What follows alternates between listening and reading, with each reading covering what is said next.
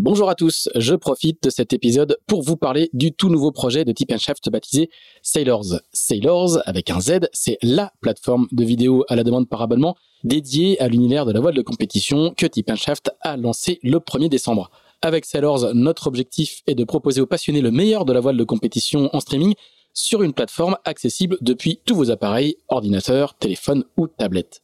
Au menu, des documentaires, des séries, des récits de courses, des portraits, des sagas, pour beaucoup disponibles uniquement sur Sailors. Le tout pour le tarif attractif de 5,99€ par mois ou de 60 euros par an. Voilà, tout ça se passe sur sailors avec un z.com.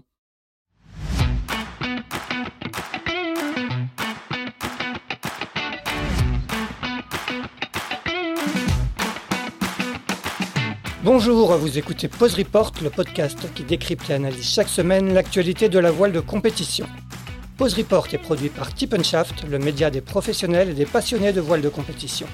Tip ce sont deux newsletters hebdomadaires en français et en anglais, des podcasts, des formations, un studio de production de contenu, une plateforme de vidéo à la demande Sailors, ainsi qu'un festival du film que vous pouvez retrouver sur tipenshaft.com. Je suis Axel Capron et je vous souhaite la bienvenue dans Pause Report.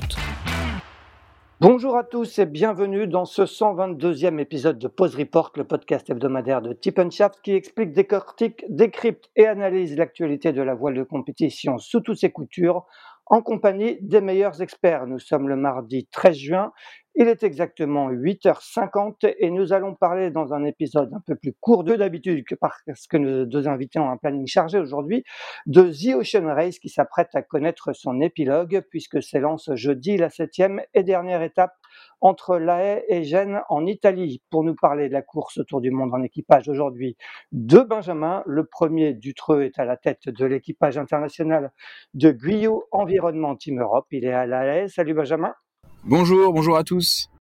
Le second, Benjamin Schwartz, est quant à, lui pris les commandes sur la sixième étape de l'équipage de Holcim PRB. Il mènera encore l'IMOCA suisse vers Gênes. Salut Benjamin, on va t'appeler Ben pour te différencier avec Benjamin Dutreux. Salut Ben Schwartz. Hello, hello. Eh bien, messieurs, avant de vous donner la parole, euh, un petit rappel des derniers événements sur The Ocean Race avec la prise de pouvoir progressive des Américains de Eleven Hour Racing Team qui, qui ont remporté les trois dernières étapes à Newport, à Arus pour une étape qui comptait double en points et à La Haye le week-end dernier. Avant la septième et dernière étape vers Gênes, Charlie Enright et son équipage sont aujourd'hui leaders au classement général avec deux points d'avance sur Holcim PRB et six sur Team Malaysia, ce qui signifie que la victoire finale ne peut plus se jouer qu'entre Eleven Racing Team et Ulsim PRB. Nous rappelons qu'en cas d'égalité dans points, c'est le classement des régates Import qui sera pris en compte, classement qui est là encore pour l'instant dominé par Eleven Racing Team et la ligne porte de la haie est prévue cet après-midi. On va en parler avec nos deux invités. Euh, bah, messieurs, avant de, de, parler de ce final qui s'annonce palpitant, on va revenir d'abord peut-être sur la sixième étape entre Arus et la haie via ce qu'ils ont appelé un fly-by à Kiel au nord de, l'Allemagne. Ben Schwartz, euh, on va commencer euh, avec toi. Euh, bah, tu as été propulsé skipper de Holcim PRB quelques jours avant le départ de cette étape. Euh, on va pas revenir sur les raisons du, retrait de Kevin Escoffier, c'est pas l'objet de cet épisode, mais est-ce que tu peux juste nous raconter bah, comment tu, à quel moment que tu as appris que tu, euh, tu devenais le skipper de, de, euh, de PRB et comment tu te, comment tu t'es mis dans la peau en si peu de temps euh, de skipper d'une équipe qui, qui, joue la victoire sur The Ocean Race eh bien, écoute, je suis, je suis arrivé à, à Arus vendredi soir, donc l'avant-veille de, de l'Inport. Et euh, en arrivant à Arus, j'ai reçu un coup de téléphone de Marine. En fait, j'étais prévu sur ces deux étapes-là en tant que navigateur, les deux dernières étapes. Et donc, j'ai reçu ce coup de fil de Marine euh, en arrivant euh, vendredi soir. Marine derrière. Elle me dit, bah, écoute, voilà, Marine derrière, la team manager de l'équipe, effectivement. Et elle me dit, bah, écoute, voilà, et voilà les circonstances. est-ce que, tu veux prendre le rôle de skipper pour, pour la fin de la course? Et bah, voilà, je lui ai répondu oui. Euh, J'étais sur place. Euh, c'est un gros challenge. Il y a déjà un boulot énorme qui a été fait par l'équipe. Donc, euh, comment est-ce que je prends ce rôle euh, à la volée? Euh, Disons que c'est des circonstances qui sont qui sont à la fois difficiles et à la fois faciles parce que l'équipe elle tourne parfaitement, le bateau est en parfait état. Donc si tu veux, c'est juste rapporter de enfin, rapporter un peu d'énergie, un peu de fraîcheur et, continuer à, pousser le projet jusqu'au bout, quoi. Donc, euh, donc voilà, la difficulté, c'est qu'on a eu en plus un gros renouvellement d'équipage, c'est-à-dire qu'il y a que Abby, euh, Abby LR qui qui était sur les précédentes étapes, qui est resté à bord. Donc si tu veux, moi j'avais navigué euh, quatre jours sur l'étape 4, donc si tu veux, les, je connaissais pas énormément le bateau, donc on s'est retrouvé avec un équipage qui qui était tout frais et c'est ça qui a été la grosse difficulté, euh, enfin le gros challenge sur cette étape 6. Ouais. Oui, on rappelle effectivement, euh, donc il y avait un équipage complètement recomposé avec euh, Johan Richom, Abby Heller, comme tu le disais, et Martin Lepape. toi, tu n'avais pas du tout participé à, à, au choix de cet équipage, c'était prévu de, de, depuis de longue date?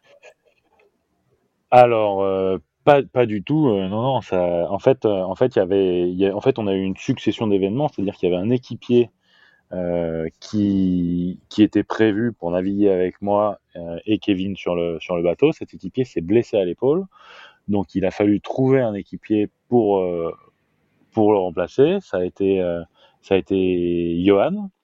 Et ensuite, on, a eu le retrait de Kevin, donc il a fallu trouver un autre équipier. Bah, voilà, deux jours, enfin la veille, la veille, c'était le samedi, hein, la veille de l'Inport, et et c'est Martin qui nous a rejoint, qui est monté dans un avion quand on l'a appelé et, et, qui nous a rejoint au pied levé. Quoi. Donc vous avez, vous avez juste eu l'InPort pour, pour vous mettre en jambe et apprendre un petit peu à, à essayer de, de, prendre quelques repères entre vous, c'est ça? On est sorti le matin avant l'InPort, deux heures pour, euh, pour essayer d'organiser un petit peu l'affaire. Et l'après-midi, on a eu l'InPort euh, où on fait deux, donc on était plutôt contents. Ça nous a donné un petit gain de, un petit gain de confiance. Et après, on a eu les deux jours de programme pour, euh, pour continuer à se faire la main, passer les, toutes les voiles en revue. Mais en tout, avant l'étape, on a peut-être navigué 6 euh, heures ensemble. Quoi. Benjamin, toi, tu revenais en course sur cette euh, sixième étape. Hein. On rappelle que Guyot Environnement Team Europe avait dématé en fin de quatrième étape au large des États-Unis avant de rejoindre Halifax au moteur. Sébastien Simon nous l'avait raconté en détail dans un épisode précédent de, de Pause Report, euh, vous aviez du coup dû renoncer à disputer la cinquième étape entre Newport euh, et Arus. Est-ce que tu peux nous raconter un petit peu la, course contre la montre euh, que vous avez vécue pour prendre le départ de cette sixième étape au Danemark? Il a fallu trouver un mât. J'imagine que ça a été particulièrement intense pour, pour vous tous. bah oui, du coup, c'est pour revenir dans la course, il y avait vraiment un, un bah voilà un, un défi euh, qui, qui, était en train de s'organiser. Euh, ça, ça s'organisait en, en trois parties principalement. Euh, une partie liée à la logistique euh, parce que bah voilà pour pouvoir reprendre dans les temps euh, l'étape suivante bah, c'était de pouvoir rassembler tous les éléments du puzzle donc un mât un bateau tout ce qui fait tenir le mât debout un chantier naval pour pouvoir réparer le bateau voilà il fallait rassembler tous ces éléments au même endroit euh, dans un délai possible. Euh, et un endroit qui nous permettait d'être aussi à Russe dans les temps quoi. Euh, et donc là c'est Marion et JC Pindar qui ont principalement bossé sur ce sujet-là. Euh, et c'était un sacré défi parce que c'est vrai que tout était éparpillé un peu partout. Euh, et au final, voilà, on s'est retrouvé à, à, aller dans un chantier à Kiel, euh, en Allemagne, finalement, là où on passera plus tard avec le bateau. Euh, et on, s'est dit bah c'est là où on peut retrouver le bateau qui arrive à Hambourg, le mât qui arrive de l'Orient et tous les éléments et qu'on puisse aller vers euh, euh, voilà vers Arus en convoyage ensuite. Donc ça c'était quand même un, des un des premiers éléments importants. Le deuxième élément ensuite c'était tout l'aspect euh, technique. Euh, Est-ce qu'on avait en fait après l'arrivée du bateau à Hambourg, on allait avoir quatre jours sur place au chantier pour pouvoir réparer le bateau, donc réparer le foil qui était très abîmé, euh, une cloison avant, euh, la coque, euh, un safran et une partie du pont et remettre tout en état pour et remettre le mât et tous les différents éléments, réparer la baume, etc. Et donc c'était un vrai défi technique aussi pour l'équipe. Donc là on s'est entouré de notre équipe forcément qui était qui était prête à relever ce défi, mais aussi de, de bodybuilders externes qui sont venus avec nous et des gens du chantier Knierim euh, à Kiel. Et, hum, et donc voilà, donc Thomas a pris la, décision de dire bah écoute, euh, ça me paraît envisageable, même si la réparation risque d'être euh, provisoire et non pas euh, définitive, ça paraît envisageable de pouvoir réparer dans les temps et que l'assureur valide cette réparation pour qu'on puisse continuer la course. donc ça, c'était une fois qu'on avait ces deux cases là qui pouvaient être remplies, ben voilà, il a fallu savoir combien ça coûte et trouver les sous pour bah, pour pouvoir pour pouvoir mettre en œuvre notre plan d'action. Et donc bah là, forcément, j'avais un peu cette tâche sur les épaules, donc essayer d'être en contact avec avec la course. Il y a eu un énorme moment de solidarité qui s'est créé aussi avec les autres équipes euh, qui nous ont proposé euh, voilà de, leur aide, de leur soutien, que ce soit technique, logistique, euh, d'essayer de, nous aider à trouver d'autres sponsors. Enfin, c'était euh, moment assez incroyable.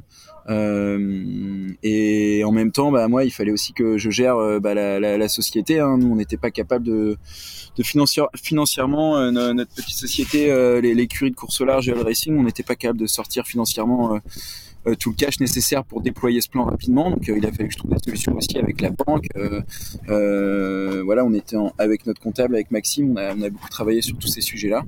Et et voilà, et forcément la course nous a aussi accompagnés sur pour trouver des solutions. Euh, nos sponsors aussi, euh, voilà, on a été très bien entourés. Euh, on savait très bien qu'on était une petite équipe, mais tout le monde avait l'envie que que Gu Environnement, qui voilà qui marque son empreinte dans la course, euh, pas de la manière dont on l'aurait voulu, soit présent au départ des prochaines étapes. Euh, et voilà, euh, on avait tous à cœur en tout cas de réaliser ces, trois défis. Donc une fois que bah, on avait les moyens de le faire, qu'on avait la possibilité de, rassembler toutes les pièces au bon endroit et qu'on avait la possibilité technique de, réparer le bateau, ben on avait toutes les cartes en main pour pouvoir rejoindre le départ à Russe tout en sachant que bah, ça allait être tendu. Hein. Et puis comme dans tout plan un peu comme ça, au dernier moment, on a plein de surprises. Mais voilà, l'équipe, je suis assez fier de, ce que l'équipe a pu faire pour euh, résoudre euh, bah, tous les problèmes qu'on a eu au fur et à mesure et, et, et remporter ce premier challenge qui était d'être au départ à Russe. Quoi. Ouais, quand tu parles de Thomas, c'est Thomas Cardrin, le, le directeur technique. Un, un petit mot euh, euh pour finir, Benjamin. Le, le mât, c'est un mât qui vous a été prêté par Eleven Sauer, c'est ça? Oui, c'est ça, le mât. Euh, donc c'est un mât qui nous a été mis à disposition par Eleven Hour euh, Racing, donc euh, par euh, l'écurie qui eux avaient un mât de spare prêt à Lorient. Euh, s'est avéré que ce mât était blanc. ça, on l'a appris quand on a ouvert le, pour la petite histoire, quand on a ouvert le, bah, package du mât, quoi. Ils ont dit ouais, notre mât est là-bas. On l'a rappelé, on l'a dit, vous êtes sûr, ce mât il est blanc? Et on allait vérifier le numéro. On a fait ah ouais, non, c'est bien les bons numéros, etc. Donc bah, c'était au final euh, une histoire assez marrante quoi. Je leur disais écoutez moi la couleur euh, je m'en fous quoi tant que ça fonctionne euh, tant qu'on peut le poser sur le bateau et qu'on puisse repartir voilà et, maintenant on s'est dit qu'un mât blanc c'était sûrement plus rapide que les manoirs donc on va voir. Écoute, tu, parlais de, de, ce triple défi euh, à la fois logistique, technique euh, et financier. Euh, on imagine effectivement que pour une équipe comme, comme la vôtre, eh ben, il, a, il a fallu trouver euh, plus qu'une queue de budget pour, pour récupérer déjà récupérer le mât. Tu nous as dit qu'il a été prêté par Eleven Sao Racing, mais je crois qu'il y a eu aussi pas mal de dégâts sur le bateau. Raconte-nous un peu comment comment vous avez fait et d'un point de vue financier, comment tu as trouvé des partenaires pour, pour à, à relever ce. Euh, et eh ben, écoute, euh, d'un point de vue financier, on a eu quand même beaucoup de soutien euh, de la course euh, qui nous a qui nous a non pas aidé financièrement, mais qui nous a aidé à trouver des partenaires euh, qui pouvaient nous aider financièrement.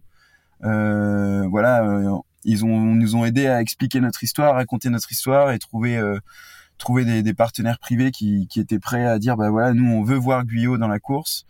Euh, je sais pas en fait depuis qu'on a commencé cette course, euh, malgré le fait que nous on n'arrive pas au résultat attendu, euh, j'ai l'impression que toutes les équipes ont envie qu'on soit là, euh, qu'on fasse qu'on fasse partie de, cette histoire, de cette aventure. Et, et voilà, je pense qu'on a aussi mis notre empreinte sur la course.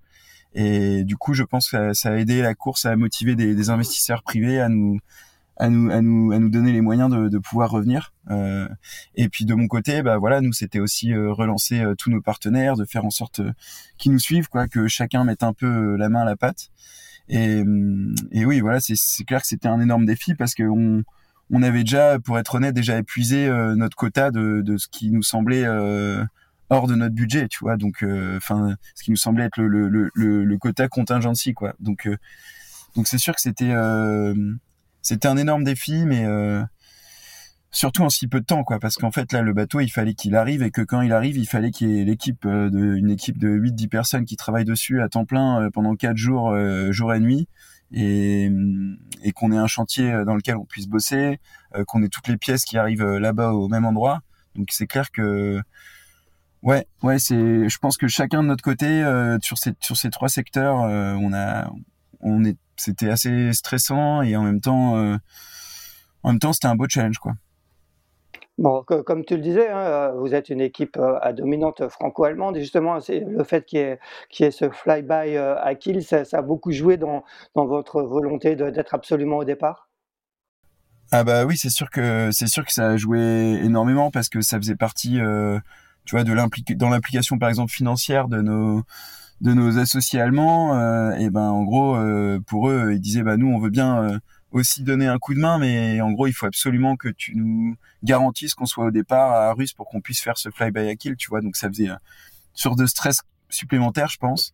Mais voilà, on leur a dit, écoutez, nous, on a fait le plan. Dans le plan, tout est possible, donc euh, on peut y être. Donc, euh, donc voilà, parce que eux, ils avaient la possibilité aussi de ramener des nouveaux partenaires parce que ça allait être à kill et que et que à kill, ça allait quand même être un événement énorme. Et je pense que ça l'a été. Je pense qu'aujourd'hui, euh, ils sont ils sont fiers et contents d'avoir d'avoir dit ok on y va Binge parce que euh, parce que ça a été un événement énorme et je pense qu'ils ont réussi à en tirer euh, à en tirer le, profit qu'ils voulaient.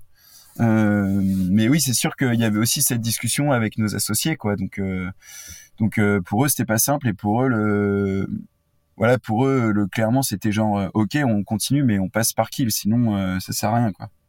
Euh, on va parler rapidement de cette étape, Ben, euh, étape qui est partie dans, le très petit temps euh, à Arus, avec, avec pas mal de, bords à tirer jusqu'à ce flyby de kill, avec déjà un, duel qui, s'installe avec Eleven Hour Racing Team. Raconte-nous un petit peu la, première partie de, cette étape jusqu'à ce flyby de kill. On est parti dans un vent extrêmement léger, donc le départ de l'INPA avec la petite, le petit parcours rectangulaire au départ qui était plus que mou, qui a été du coup raccourci. Euh, ensuite, là, il y a eu une petite pression qui s'est construite, qui nous a permis de partir sous sous SPI, sous A2 jusqu'à on va dire jusqu'à Kiel. On a fait euh, on a fait une descente qui était qui était qui était très chouette avec le, passage sous le sous le pont euh, qui est qui est relativement impressionnant. Et, sur l'arrivée vers Kiel, à nouveau euh, début du jour, la chaleur qui se réinstalle, le vent qui tombe et c'est un petit peu là qu'on a perdu le contact avec euh, avec Eleven Sauer. On était vraiment, on était devant eux. Hein. On a fait toute la descente, euh, toute la descente devant. Donc nous, on tamponnait un petit peu dans cette molle. Ils sont revenus jusqu'à notre tableau arrière et ils ont empanné. On faisait donc on faisait route au sud. On était à peu près euh, neutre, on va dire, vers la marque. Donc euh, qu'on soit en bâbord ou tout mort, c'était à peu près à peu près square, on va dire, en termes de rapprochement vers la marque. Donc ils en pannent, euh, on regarde, on se dit bah il n'y a pas d'urgence à les accompagner dans la minute. Et, euh, et figure-toi que quelques minutes après, nous on commence à se faire euh, avoir de la donnante, donc ça nous rend l'empannage difficile pour les rejoindre. Et eux, à l'inverse, ils commencent à toucher du refus. Et quelques minutes après, on se retrouve dans une situation où nous on peut plus empanner pour les rejoindre parce que ça a continué, le vent a continué à tourner à droite. C'est un petit peu technique, mais grosso modo, ça nous faisait un bord trop défavorable pour retourner de leur côté. Et eux, à l'inverse, avec le, vent euh, qui a refusé, ils se sont retrouvés euh, à faire le cap pour la marque. Et, euh, et voilà. Et Biotherm, qui était quelques, allez, un mille, on va dire, dans le nord d'Eleven Hour, ils ont essayé de, prendre cette même route-là, donc vers l'ouest, et pour essayer de toucher la même pression que Eleven Hour, et ils ils l'ont jamais touché jamais touché, pardon. On peut dire qu'ils ont, ils ont eu un petit peu une, risée perso qui, bah, qui leur a permis de, de faire le break euh, dans cette arrivée sur, sur, sur Kiel et du coup, et du coup ils, enroulent, euh, ils enroulent la marque de Kiel avec, euh, il me semble, 5000, 5000 d'avance sur nous. Donc, donc c'est vrai que je pense que je pense que la course c'est un petit peu en partie jouée là. Euh, la, descente dans le fjord, c'était vraiment impressionnant parce qu'il y avait énormément de monde. C'était très très étroit et on, naviguait euh, entre, entre 20 et, et 30 nœuds. Et sur la descente, donc c'est vrai que c'était beaucoup de stress. Nous, on s'est tapé un cargo qui a fait demi-tour dans le chenal quand on est passé. Donc euh, pas mal de pas mal de tension et c'est vrai que du coup, enfin moi j'étais du coup j'étais à la table à cartes, entre la table à cartes et regarder dehors ce qui se passait. Donc pas eu le temps de vraiment profiter de, ce moment-là qui était, qui était quand même, euh, fort parce qu'il y avait énormément de spectateurs et sur l'eau et sur les berges, donc c'était vraiment quelque chose quoi. Benjamin, raconte, euh, raconte-nous euh, ce, passage euh, pour, pour vous. on rappelle que donc vous étiez un équipage franco-allemand. Il y avait beaucoup, beaucoup de supporters allemands qui étaient là pour Team Malidia, mais aussi pour Team Guyot, pour Guyot Environnement Team Europe. Raconte-nous un peu les, sensations au passage de Kiel. Bah, c'est clair que c'était incroyable, mais déjà en fait, je pense que plus de 20 000 avant euh, avant le passage de Kiel, on avait déjà des bateaux qui étaient arrivés pour venir nous suivre parce que bah forcément euh, euh, voilà ils, ils, sont chez eux hein, ils ont ils ont fait l'olympisme donc ils ont vécu à Kiel en fait au centre d'entraînement de Kiel pendant des années que ce soit Philippe ou Robert. Et donc forcément il y a énormément de personnes qui sont arrivées en amont qui nous ont suivis et en arrivant bah, dans le fjord voilà moi je leur ai dit bah écoutez euh, aller euh, aller dehors euh, ben, qui fait l'instant présent quoi. Aller apprécier l'instant présent euh, moi j'avoue que j'étais un peu comme comme Ben je me suis retrouvé à la table à cartes entre les écoutes et la table à cartes hmm, super stressé je dois avouer parce qu'à un moment on arrive dans le fjord on est à 25 nœuds euh, et en fait, on se rend compte qu'il y a des bateaux partout qu'on peut même pas abattre pour rouler ou, ou qu'on n'a pas d'échappatoire quoi. Du coup, je me suis dit voilà, là c'est ça commence quand même à être tendu, euh, à être tendu. On roule les stay sail, on essaye de de quand même faire une route euh, tranquille quoi, euh, parce que l'objectif c'est quand même de, de de, faire attention et de pas faire de de, de, dommages sur ce sur ce petit aller-retour.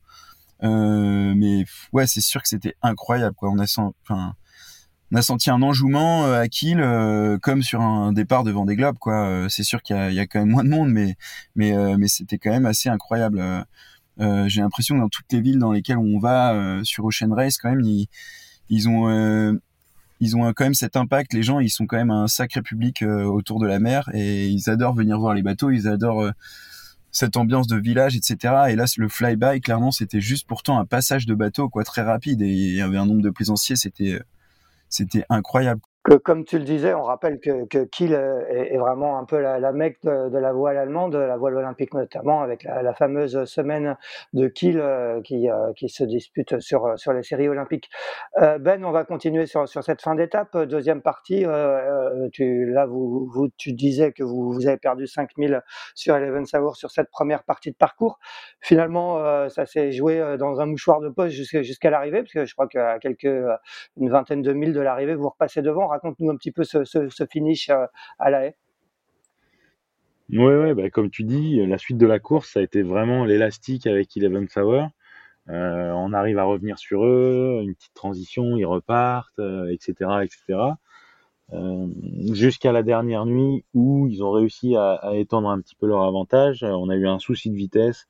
On s'est même fait doubler par Malitia à un, moment donné. On s'est arrêté pour faire une marche arrière. On pensait qu'on avait quelque chose dans la quille in fine, c'était plutôt a priori euh, un mauvais choix de voile de, notre part. Euh, mais euh, toujours est-il qu'on arrive à redoubler Malitia, revenir très fort sur Eleven Hour au petit matin qui, bute un petit peu dans la, molle et dans, dans, le, dans les vents plus légers à la côte. Et effectivement, on se retrouve auprès à, clairement une scène de match racing avec eux. Hein. On était bloqué par, par, une zone interdite euh, sur notre, euh, sur notre droite. Et, et du coup, en fait, c'est un petit peu ça qui, qui nous a, qui nous a aidé parce qu'ils n'ont pas pu nous contrôler du coup, parce qu'ils ont dû. Nous, on a, on a réussi à naviguer un petit peu plus haut qu'eux, donc ils ont touché la zone interdite avant nous. Enfin, quand je dis toucher, ils ont été limités par cette zone interdite avant nous. Ils ont dû virer. Nous, on a pu prolonger un petit peu notre bord, ce qui nous a donné euh, l'avantage du tribord sur le virement suivant. Et figure-toi qu'effectivement, on croise devant eux, donc euh, au contact suivant, et euh, on pousse en pensant à aller chercher la line, donc le, moment où on aurait pu virer pour, pour passer le coin de cette zone interdite. et c'est vrai que le vent était, était assez shifty, le vent était assez, assez changeant en direction, donc il y avait, il y avait des appels à gauche, ça revenait à droite, etc. Et euh, donc on vire sur ce qui pensait être euh, ce qu'on appelle la ley line. Et euh, Eleven Hour donc euh, revient nous chercher, ils étaient en tribord. Et ils arrivent à croiser devant nous, probablement qu'ils avaient été un petit peu mieux en vitesse ou qu'il y a une petite rotation du vent qui fait qu'ils croisent devant nous. Et tout simplement, il nous, il nous repousse à gauche en, nous forçant à revirer parce qu'il nous couvre. Et c'était exactement au mauvais moment où la rotation à, à, à, gauche a continué à avoir lieu. Et du coup, du coup on a dû tous les, tous les mètres qu'on a fait vers, cette, vers la gauche à nouveau, donc en tribord, ça a été une, une pénalité lourde pour la suite parce que on, on a dû, on a dû, euh, on a dû faire tous ces milles, euh, tous ces milles en extra quoi. Donc euh, on a dû revirer et, et tous, tous ce 0, 0,3, 0,4 milles, on était derrière eux. Et après, on n'a jamais réussi à revenir vers eux. Ils ont, ils ont gardé cette pression, on va dire, de la nuit qui mollissait pour avancer. Et nous, à l'inverse, on était obligé d'attendre la nouvelle, le nouveau vent qui s'installait par la côte et, euh, qui tombait euh, et qui tombait par petites bouffes et donc euh, donc à un moment donné on a dû faire le choix de protéger derrière nous Malicia qui était un peu plus à terre plutôt que d'essayer de chasser Eleven Tower qu'on voyait étendre son avantage et partir avec on le voyait très bien sur l'eau hein, les, la risée la risée partait vers l'avant et vers le large avec Eleven Tower et nous on, était juste en arrière et à l'inverse, à notre vent, on voyait ces petites, euh, ces petites bouffes d'air qui tombaient sur l'eau et qui, et qui nous poussaient. Euh, et, du coup, on a fait le choix de protéger derrière et on a bien fait parce qu'au final, euh, Malitia a fini quelque chose comme 500 mètres derrière nous. Quoi. Ouais, ouais ça s'est joué, à, je crois, à 2-3 minutes sur, sur, la ligne avec Malitia. Ouais, ouais exactement. Ouais. Bon, Benjamin Dutreux a dû, a dû nous quitter euh, parce qu'il euh, devait vite rejoindre le briefing skipper. Ça va être euh, ton cas aussi, Ben. Un, tout dernier mot, vous repartez avec le, même équipage est-ce que ça peut, justement, votre position peut vous pousser à, prendre plus, que, plus de risques que, que d'habitude? Donc, ouais, bah, c'est les enjeux de cette dernière étape. C'est c'est ce que je te disais. On n'a malheureusement pas gagné l'étape précédente qui était notre objectif. Euh, on aborde cette dernière étape donc avec le couteau entre les dents, c'est sûr. Hein. On sait ce que c'est l'Ocean Race. Alors, on n'est pas dans une situation où on contrôle tout, c'est-à-dire qu'il nous suffit pas de battre Eleven Sour. Il faut qu'on intercale euh, deux bateaux entre lui et nous, parce que le classement de l'Import, on peut pas compter dessus euh, en, cas d'égalité. Donc aujourd'hui, la seule euh, solution pour nous de gagner cette, cette Ocean Race, c'est de gagner l'étape et de et qu'Eleven Sour fasse 4 ou qu'on fasse deuxième et qu'Eleven Tower fasse dernier. Alors, euh, tu vas me dire, c'est impossible, euh, ça arrivera jamais. Moi, je serais beaucoup plus prudent. C'est une étape qui est longue, avec une arrivée en Méditerranée, à Gênes. Euh, on, sait, on sait tout ce que c'est, à quoi ça ressemble. Tu peux arriver en, en fin d'après-midi à Gênes et, passer la nuit à attendre que le vent se réinstalle. Donc, ça peut être un finish tous alignés devant Gênes à, celui qui prendra la première visée pour, pour aller franchir la ligne d'arrivée. Et, encore avant ça, il peut se passer énormément de choses sur le parcours. Donc, euh, on, l'a vu dans l'histoire de l'Ocean Race, euh, des bateaux qui étaient en position euh, hyper dominante et qui ont tout perdu sur, sur, la, sur la dernière étape ou sur une des dernières étapes. Et donc voilà, après, euh, après on est dans, une, dans un état d'esprit euh, d'attaquant. Euh, on se met pas non plus une pression énorme. On a encore des changements d'équipage sur cette étape, donc si tu veux, il faut qu'on parte serein, qu'on fasse, euh, on arrive à reproduire le schéma qu'on a qu'on a eu sur l'étape précédente, ce sera très bien. C'est clairement notre objectif, tu vois. On, est, on a navigué avec euh, beaucoup de sérénité, beaucoup de, de motivation et, et je pense que même s'il y avait énormément de déception de pas battre Eleven Sour et donc de ne pas revenir à, malheureusement pas revenir à égalité de points, euh, bah, on, a, fait quelque chose de très bien et j'espère qu'on a apporté beaucoup de, beaucoup de, plaisir et de, satisfaction à, toute l'équipe aussi parce que parce que on, le fait pour nous qui naviguons mais on le fait aussi pour toute l'équipe tout le projet qui a travaillé qui a travaillé pour cette course et pour cet objectif et donc on va tout faire pour pour essayer de, de faire ce qu'on doit faire à savoir gagner l'étape et après, euh, on compte sur nos petits copains pour nous aider si on veut, gagner cette Ocean Race. Donc on a euh, Johan Richaume qui reste, mais Martin ne pouvait pas rester parce qu'il était engagé sur un autre projet sur lequel, euh, sur lequel il, a il a du travail à faire. Donc malheureusement on perd Martin et euh, Abby est remplacé par euh, Anémique, donc euh, Anémique Bess, euh, qui était avec nous sur l'étape 4 où on a dématé.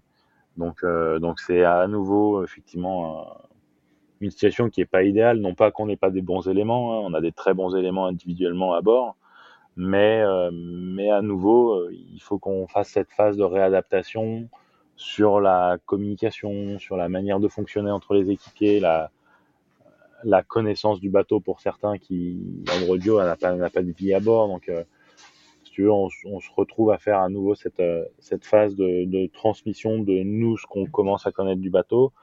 On va continuer la découverte et, la prise en main du bateau tous ensemble aussi.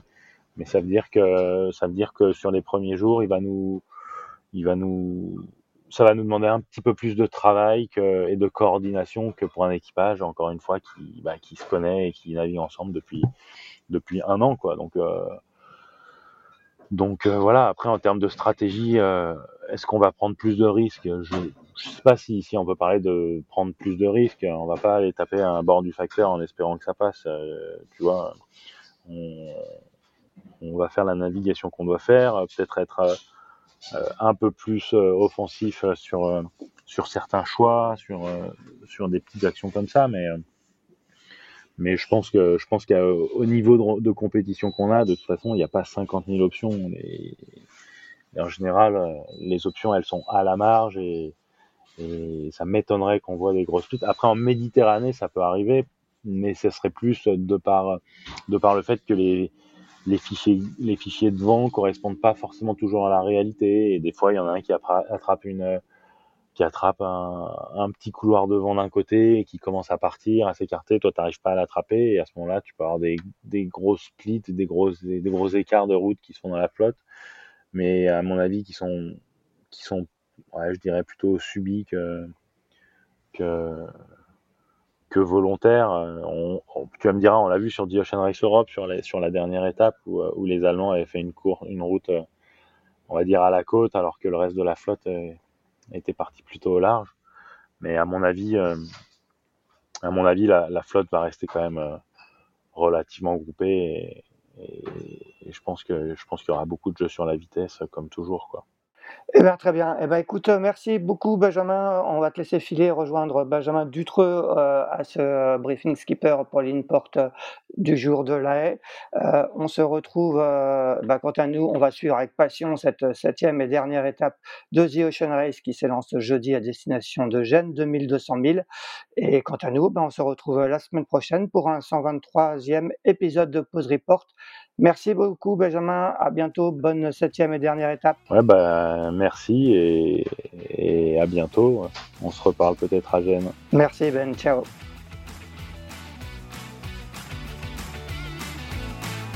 Merci d'avoir écouté cet épisode de Pause Report. N'hésitez pas à nous dire ce que vous en pensez en bien ou en mal et n'hésitez pas à le partager. Si vous souhaitez suivre l'actualité de la voile de compétition, je vous encourage à vous abonner à la newsletter de Tip Shaft envoyée chaque vendredi à 17h. Pour vous inscrire, ça se passe sur tipenshaft.com. À bientôt